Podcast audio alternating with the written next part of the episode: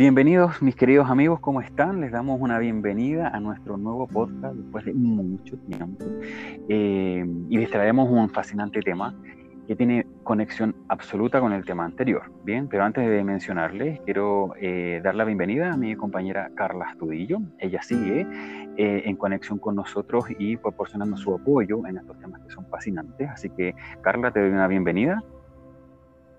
Hola, Rodri, ¿cómo estás? Muy bien, ya ansioso de empezar. Mira, dije ansioso, voy a, después van a saber por qué me asombra decir ansioso, pero muy tranquilo y feliz y contento de poder nuevamente encontrarme contigo. Nos demoramos, ¿eh? Sí, pues, las cosas de la vida, fíjate, pero aquí estamos. El presente. El presente. Presente, fíjate que te quiero proponer el tema de este podcast. ¿Quieres saber? A ver. Mira, el tema de este podcast es ¿en qué momento me encuentro? O te encuentras, ¿sí? Pasado, presente o futuro. Interesante, ¿verdad? Sí, sí. De hecho, ya, yo sé dónde estoy. ¿Tú sabes dónde estás? Eh, sí, yo sé dónde estoy. Eh, me cuesta de repente, pero con el tiempo, fíjate que ya sé dónde estoy. Bueno, le estamos adelantando un poquito a nuestros oyentes a qué nos referimos, porque tiene mucha relación con el podcast anterior que, te, que se llamaba El Momento Presente. Entonces, el día de hoy queremos un poco llevarlos a estos espacios de tiempo, bien, que se asocian mucho con un estado mental nuestro. Entonces, ¿te parece, Carla, que comencemos entonces el tema de hoy? Démosle. Bien, entonces les damos una bienvenida y acompáñanos al desarrollo de este podcast.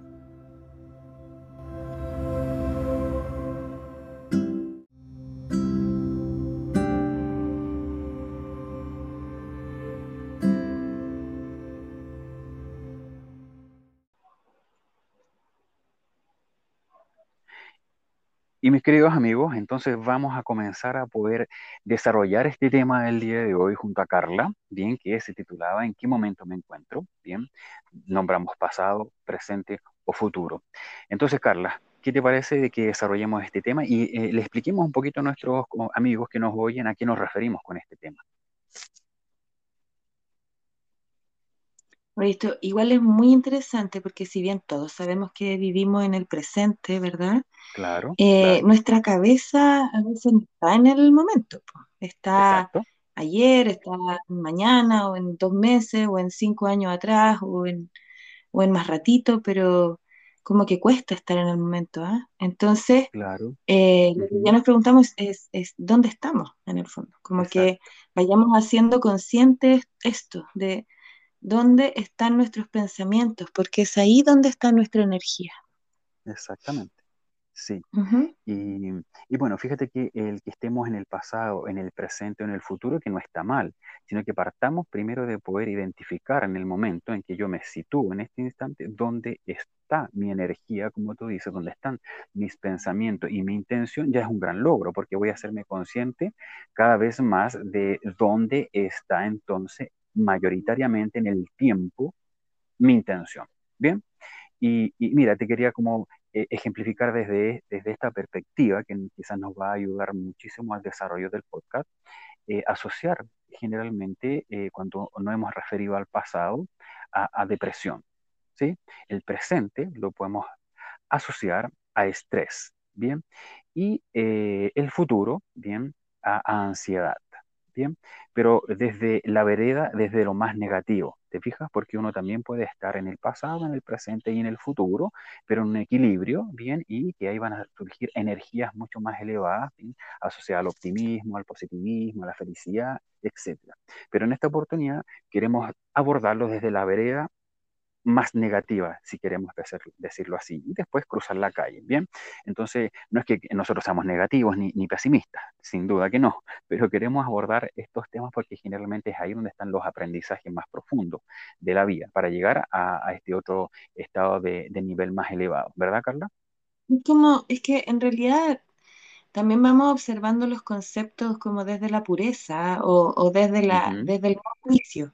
No es que estemos refiriéndonos a algo negativo como algo malo, sino que si lo vemos en las matemáticas, números positivos, números negativos.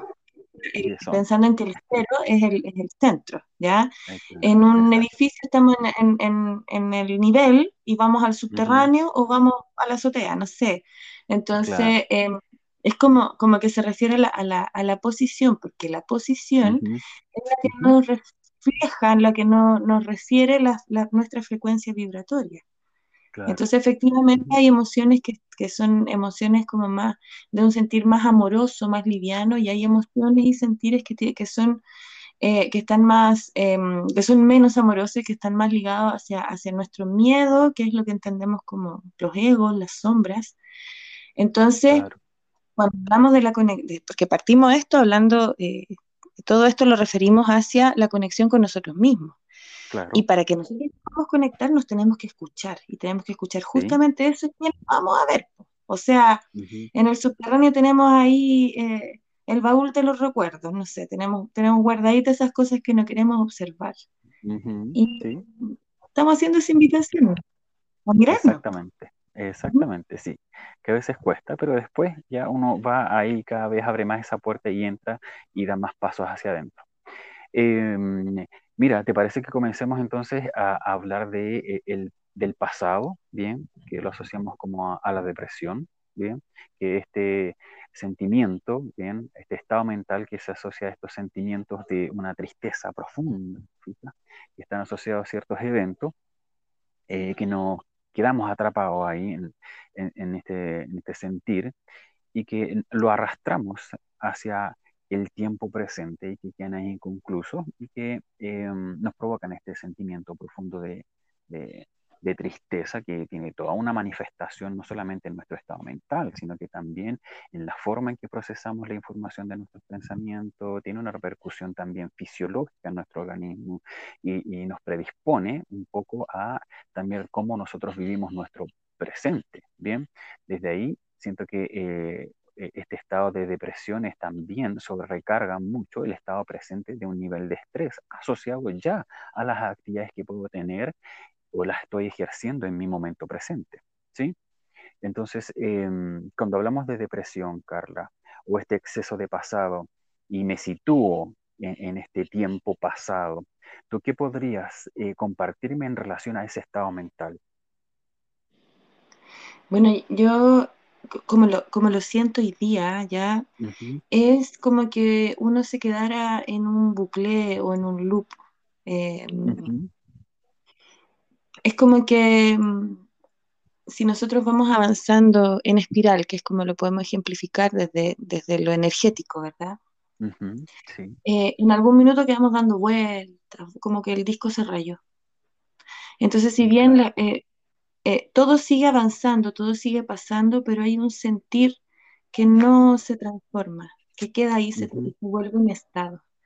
Y, es, es, muy particular porque ese cuando nosotros eh, mantenemos un sentir, es como que nos va cambiando la personalidad, nos vamos volviendo una persona diferente a cómo éramos, porque cuando eh, es como, no sé, pues si, si, nosotros estamos en un lugar muy cálido, vamos a usar ropa más liviana.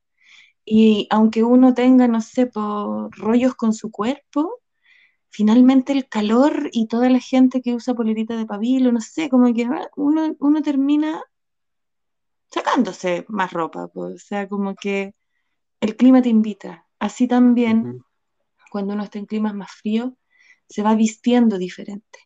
Los sentires son parecidos, hay sentires que son como más cálidos, como más amorosos, y hay sentires que son más fríos, sin querer decir que, que lo frío sea triste necesariamente, ¿ya? No, es solo ejemplificarlo, porque no tiene relación, de hecho. Em, pero sí, cuando hay emociones eh, asociadas a, a, sentires así, el clima claramente afecta también. Sí. Entonces, eh, así comprendo la depresión hoy día. La, depresión es como cuando me quedo en un lugar, como que una parte de mí se queda en un lugar y otra parte sigue caminando. Dejo algo atrás. Bien. Perfecto, gracias Carla. Entonces, eh, para complementar un poco lo que tú dices, y quizás es importante también mencionarlo, es que ese es parte de mí que se queda bien en este bucle en el pasado puede ser originada por múltiples eventos, ¿verdad?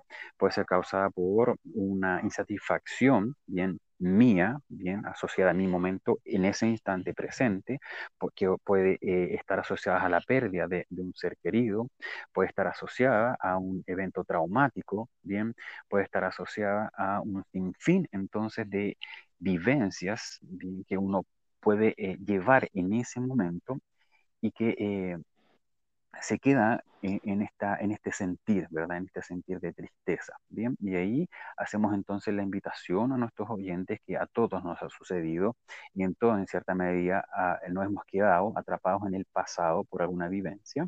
Lo importante, creo yo, Carla, es que eh, podamos, en primer paso, mirar ese espacio, mirar ese evento, porque la tristeza también es un gran maestro, porque me invita a la reflexión, ¿verdad? Me invita a la reflexión de esa vivencia donde debo rescatar algo, ¿bien? Debo o intentar, ¿bien? Abordarlo de alguna manera. Sabemos que todas las vivencias son diferentes y tienen intensidades diferentes y que para algunos es más fácil abordarlo y para otros es más complejo, porque también tiene que ver con la etapa de la vida en que me tocó sobrellevar ese evento. Bien, entonces en la niñez hay muchas incomprensiones, te fijas, en la adolescencia hay otros tipos de conflictos y en la adultez uno vive las cosas de otra manera. Sin embargo, hay procesos que de igual manera nos impactan y que pueden generar eh, estados de tristeza profundo y que se, se prolongan a través del tiempo, se, se, transforman en estos estados depresivos que quedamos atrapados en, en, ese aspecto, en ese proceso energético en el pasado. Bien, por lo tanto, eh, desde esa perspectiva,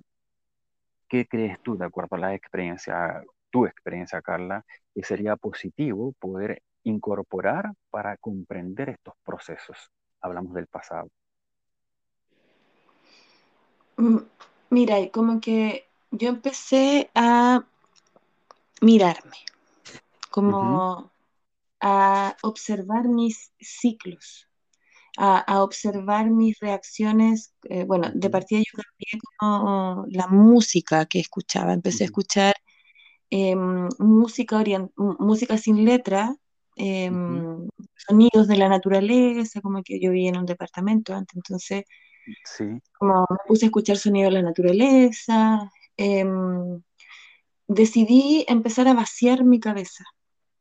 porque eh, esto, esto en, el fondo ocurre cuando yo decido eh, eh, comenzar a meditar, como, como la opción de, una herramienta para el autoconocimiento y también de desarrollo de, como, como terapeuta, como, como, como canalizadora, como sanadora, como entrenamiento. Y, eh, era el nivel de pensamiento pero así burdo, burdo, burdo, que incluso yo sentía que jamás iba a poder meditar. Bueno, retomo porque tuvimos un, tuvimos un, tema de conexión. Sí. Así que eh, continúo, pues estaba con a, la, a la fluidez, al flujo de pensamientos que era enorme, que incluso yo pensaba que jamás iba a lograr meditar. O sea, yo decía, no, esto es imposible. Y eh, me lo propuse, me propuse eh, calmar pensamientos, em, como despejar en el fondo, porque eh, no se puede abordar todo a la vez. Bueno, vamos de a poco. Entonces, cuando uno está en, esta sensación de, exceso de pasado, es como que todo es importante, más lo del presente y más lo, que uno puede proyectar al futuro. Entonces, como que va, es como que fuera un... sobrecarga. como, una ensalada, un salpicón.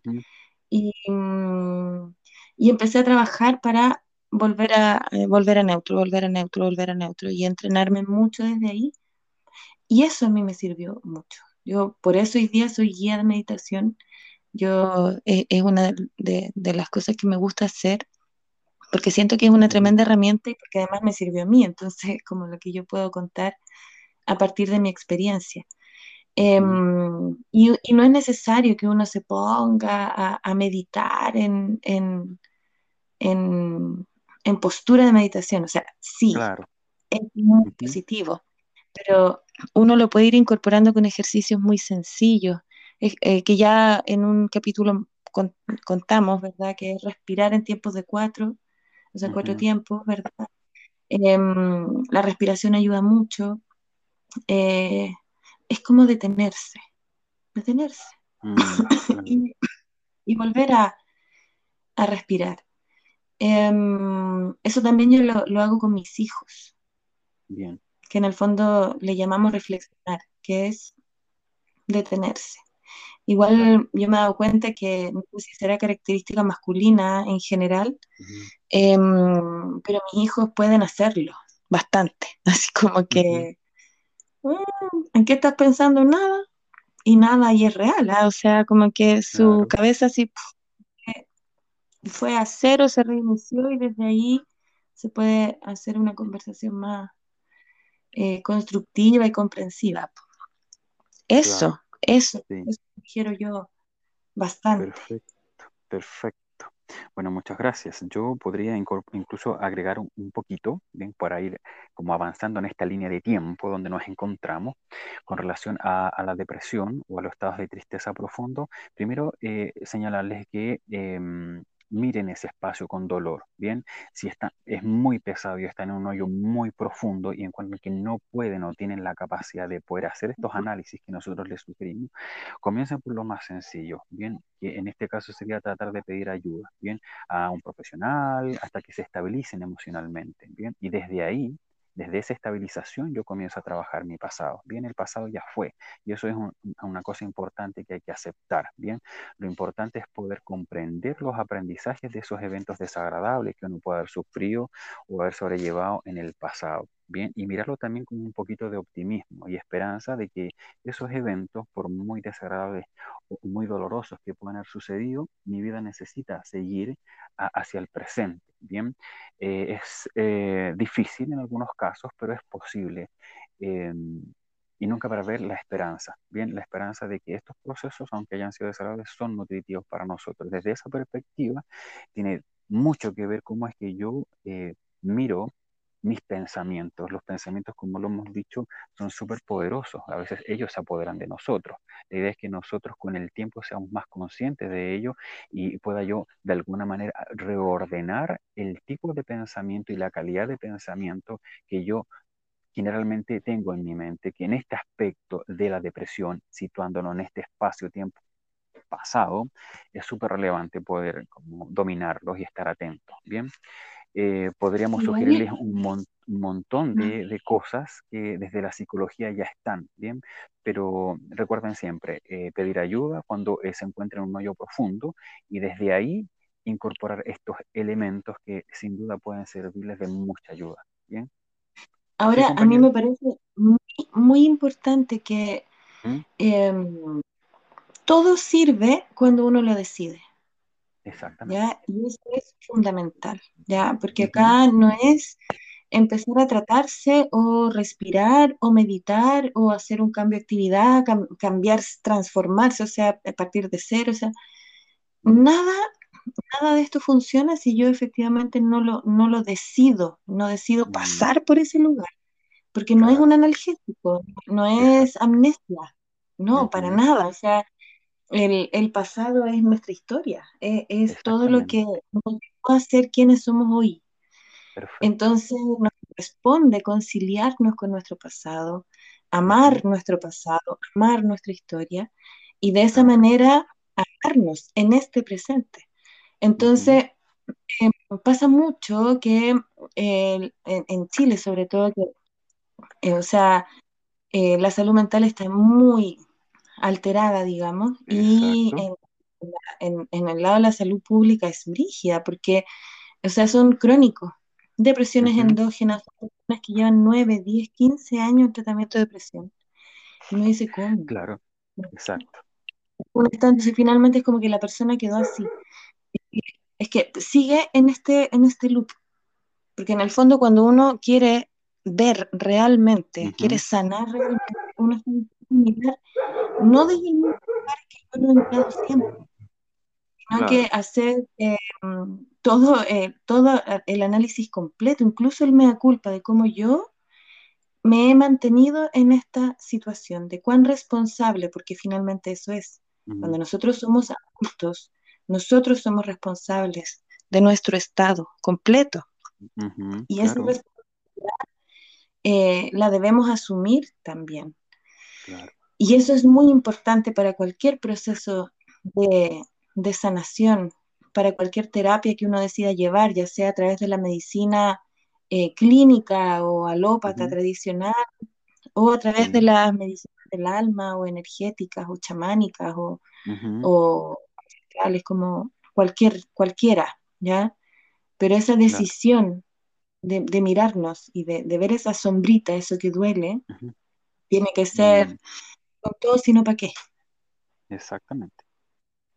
Así. Sí. Perfecto. Muchas gracias, compañera.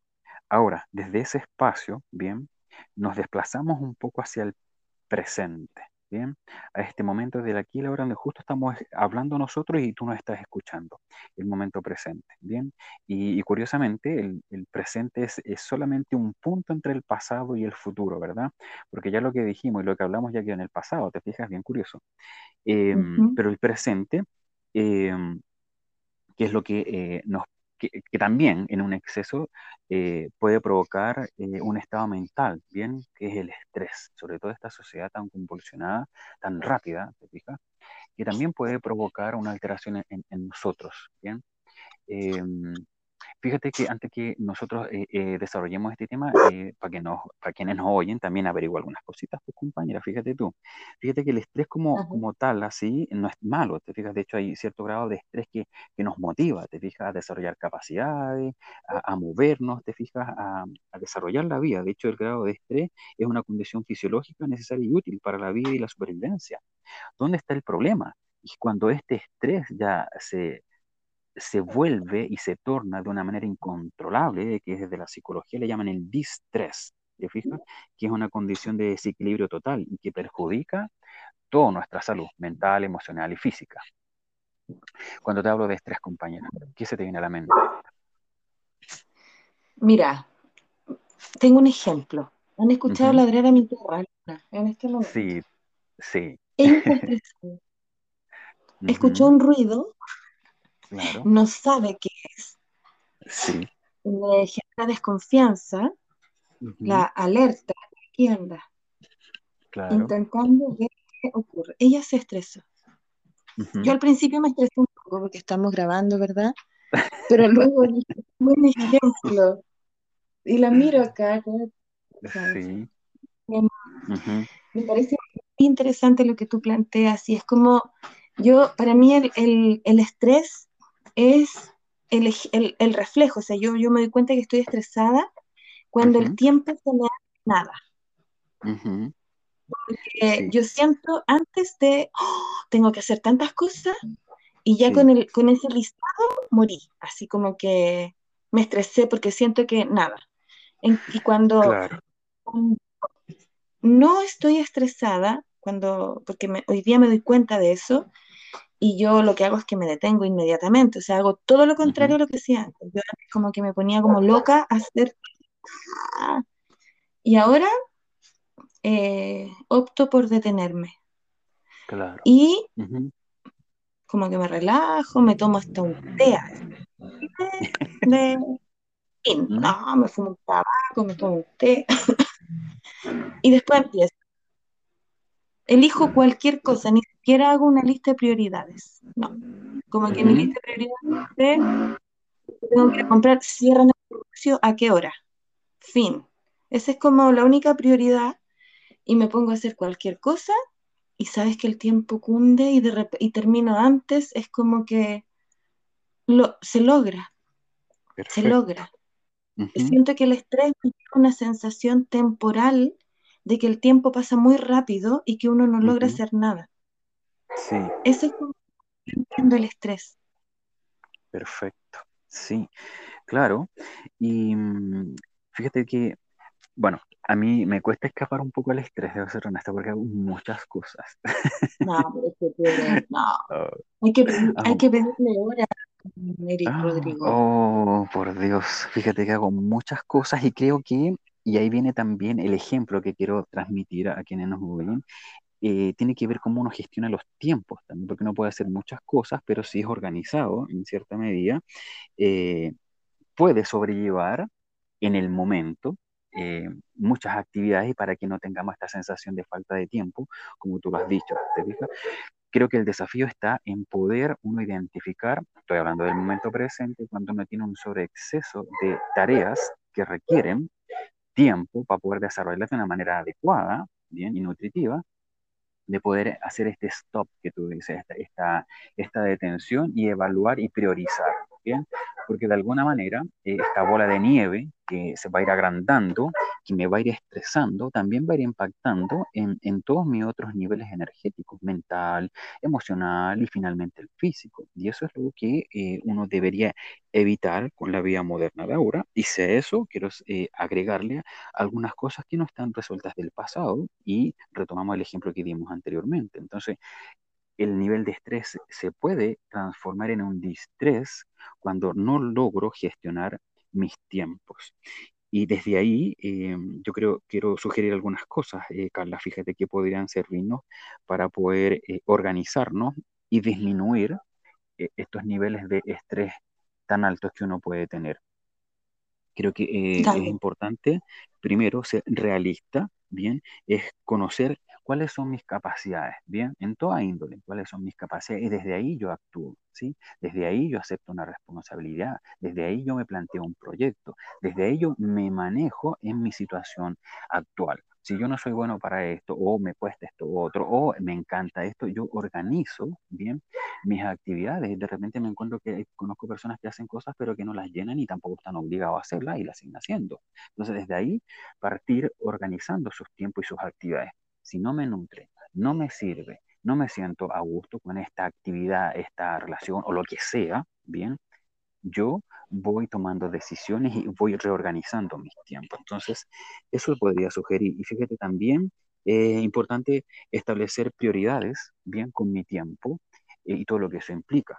También podría eh, sugerirles, bien, diversificar un poco nuestra actividad. No puede ser que solo nuestra vida sea estudiar, trabajo y cosas afines. También uno debería eh, digamos, dedicar parte de la rutina a actividades que puedan distender la mente un poco, los pensamientos, contacto con la naturaleza, una actividad, un hobby que nos nutra de tal manera que sea un bálsamo para nuestras emociones y nuestros sentimientos. Eh, y eso tiene que ver mucho con yo descubrirme a mí mismo. Bien, a mí me gusta el contacto con la naturaleza, a otros les gusta un deporte, a otros les gusta la literatura, lo que sea que tenga estas o que genere estas actividades, fíjate tú, que nos provoquen una vía de escape. ¿Sí? Y finalmente, fíjate, creo yo que se, es, vivir con sencillez, bien que nuestra rutina, si puede, hacer, puede tener cosas súper estresantes y demandantes, pero también no llenarme de cosas que, em, y vuelvo al punto anterior, de que no me van a aportar nada más que incrementar este nivel de estrés, ¿bien? Eh, en la medida que uno va descubriendo una rutina sencilla, bien, no tan llena de cosas, y si están llenas de cosas, que te aporten al final del día y ser organizado con tus tiempos, y mientras tú lo puedas llevar de una manera adecuada y que tú te sientas feliz, que no hay problema. Pero creo que esas cosas yo podría incorporarlas y sugerirlas a mis compañeras. A mí también me parece como agregado a eso, respecto a como a reconocerse, ¿verdad? Como a como es que uno también tiene que reconocer cuando se siente cansado, cuando está cansado. Y, y, generalmente ocurre que uno está muy estresado, uno se siente muy imprescindible, como que siente que si uno no está en algún lugar, en algún momento, como que queda la escoba. Y no, la vida sigue, que mm, todo se adapta lo que sí puede ocurrir, algo muy negativo, es que si ese nivel de estrés crece, crece, crece, se va a ir transformando en un estado depresivo efectivamente y nos vamos a ir quedando en. Entonces también esto es muy importante y a la vez, si es que yo me doy cuenta en ese momento que cuando estoy tratando de hacer todo este ejercicio de reconocer cuáles son mis capacidades, cómo me siento, qué quiero, bla, bla, bla, que me gusta, que no, y me voy dando cuenta que no me siento capaz de que me da miedo no sé qué, que no estoy a gusto con y que en el fondo son más menos que más. Es como, mírate, mírate y, revisa efectivamente tu estado emocional, mira tu autoestima, cuánto, cuánto te quieres y es como, hazte cargo. Ahora, en este momento, porque esta, esta, mirada a nuestro interior y, a, ver dónde estamos, ¿verdad? Que, para allá va, es para que también no, no, seamos muy honestos con nosotros en reconocer cómo nos sentimos y cómo estamos para enfrentar el momento. Perfecto. Muy de acuerdo. Y fíjate tú que de la mano de, este, de estos niveles de distrés alto, eh, las personas que se ven sobrecargadas por sea cual sea entonces su rutina o las eventualidades que ellos están sobrellevando, generan mucha ansiedad, fíjate. Y se torna un, ir y venir de dos estados generalmente. Si ya teníamos dramas en el pasado, estamos en un, presente extremadamente estrecho y cortos de tiempo. Y además, eh, vamos al futuro, bien, eso genera mucha ansiedad, que está sobre recarga eh, y van, siento que muy de la mano con un estado de estrés, con la ansiedad. Y ahí nos desplazamos hacia el futuro. ¿Te fijas? Cuando una persona está muy ansiosa, tiene un estado mental que generalmente se asocia a miedo, a miedo a cualquier cosa, lo que sea, que la persona le pueda estar angustiando, eh, también genera eh, un desequilibrio cuando yo me paso mucho tiempo en el presente. Eso también provoca y exacerba mi, mi, estrés del presente cuando me voy muy al futuro, ¿verdad? Cuando te hablo entonces de ansiedad, ¿cómo tú la podrías interpretar o simbolizar, Carla? Em, yo, yo, entiendo la ansiedad, eh, para mí está muy asociada con la incertidumbre y con el control a la vez.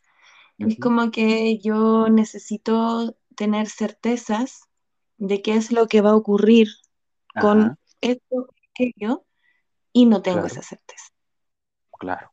eso, es para mí. Y eso genera ansiedad, como cuando uno trata de prevenir, sobre todo cuando yo estoy estresado y digo, y digo, no sé, tengo tantas cosas que hacer, no me alcanza el tiempo, y qué va a pasar si, y qué va a pasar si, y qué va a pasar si. Y mm, entonces como es como que yo mismo me voy ocasionando una enorme bola de nieve en, mi cabeza.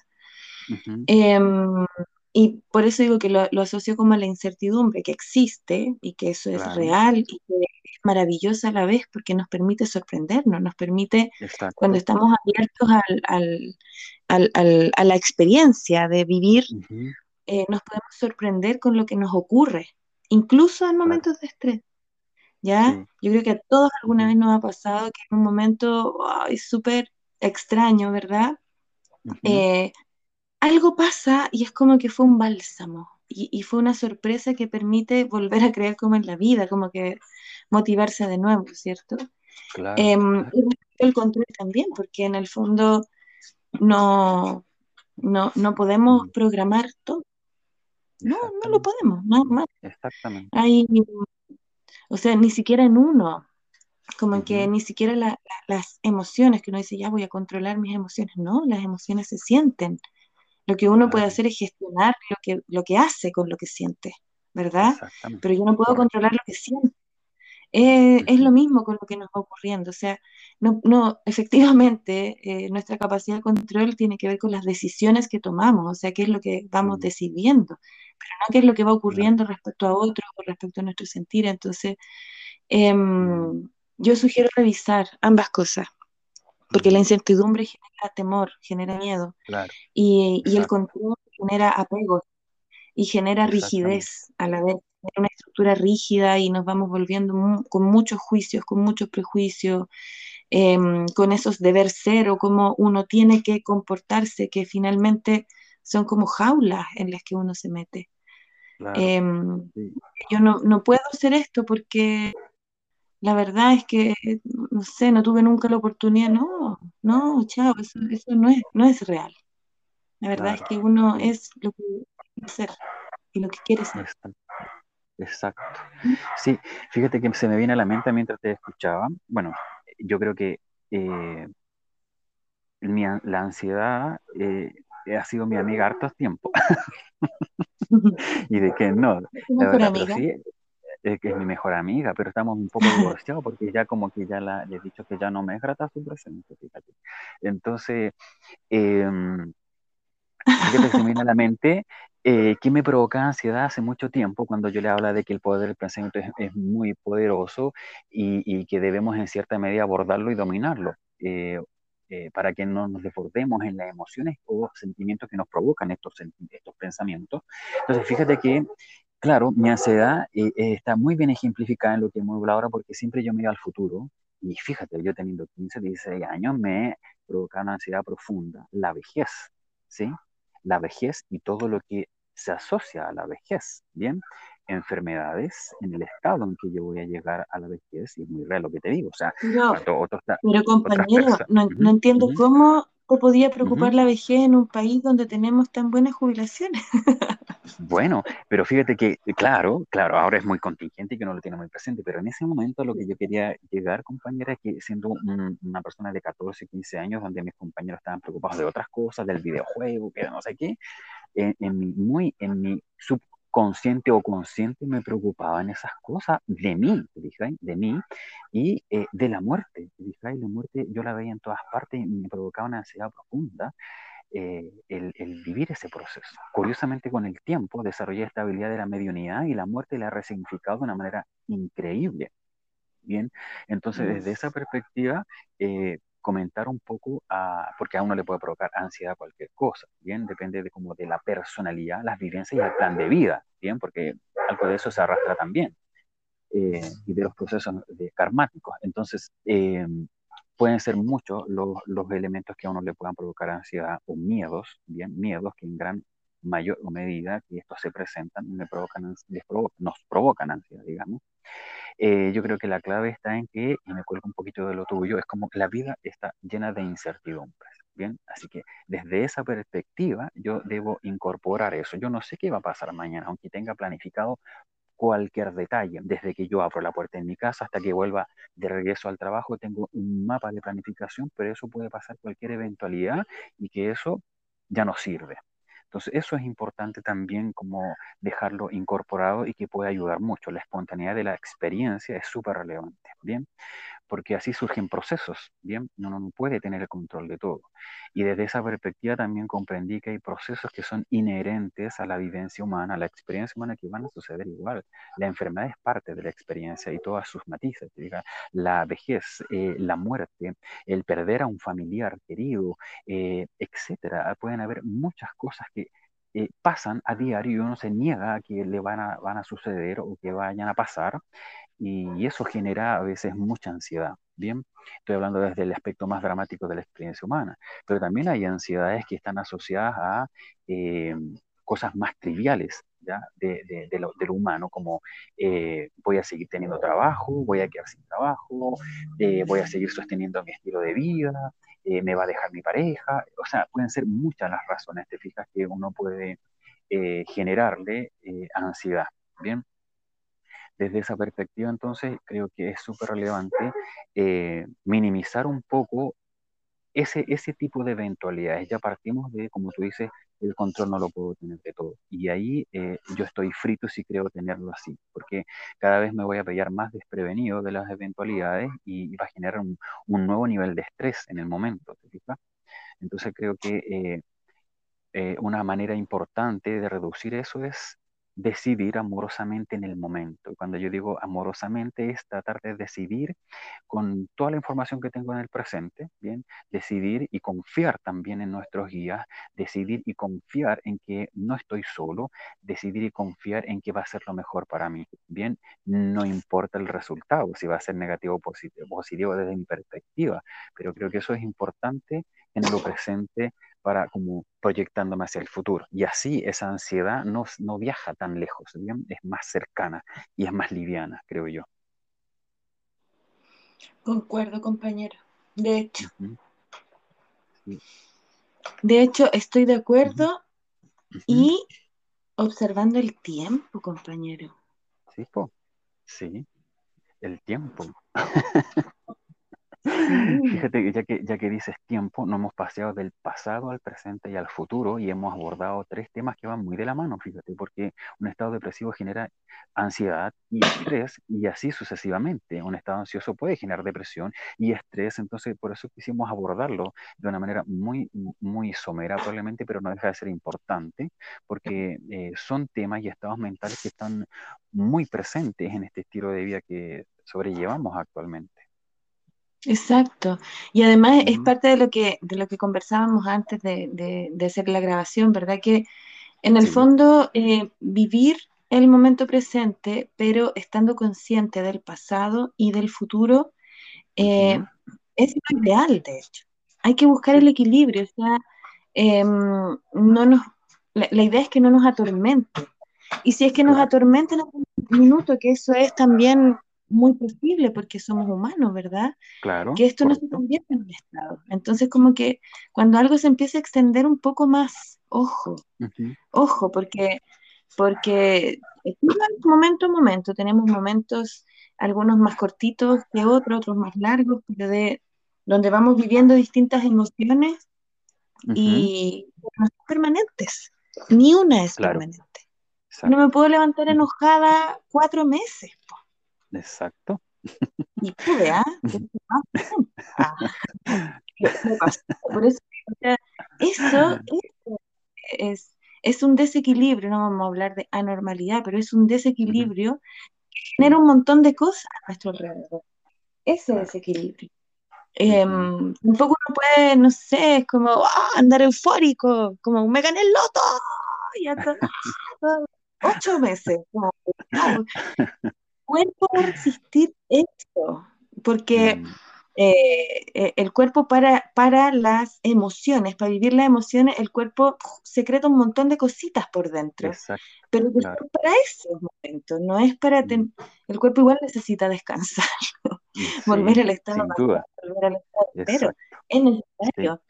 Em, entonces, cuando nos damos cuenta que estamos así como extendiendo un, un estado durante muchos momentos, eh, nos tenemos que mirar, nos tenemos que mirar, porque la idea es poder disfrutar, eh, es poder llorar de, de, pena y, con justa razón cuando ocurra algo que nos dé pena y también poder llorar de alegría.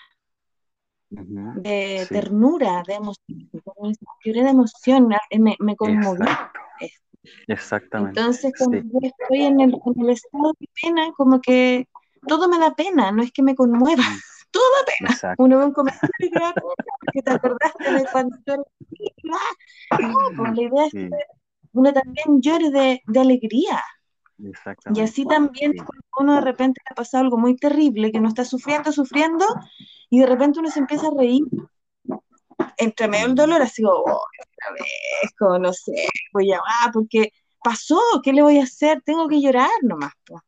No lo, no lo voy a hacer viviendo mm, ocho años, estando enojado ocho años, sino que es viviéndolo y ya después démosle, démosle. Pero para poder tener esa fortaleza, tenemos que estar como en, eh, en, en harto eh, conforme con nosotros. Tenemos que estar tenemos que estar amándonos, tenemos que estar confiándonos en, nosotros para, para, que podamos vivir las emociones.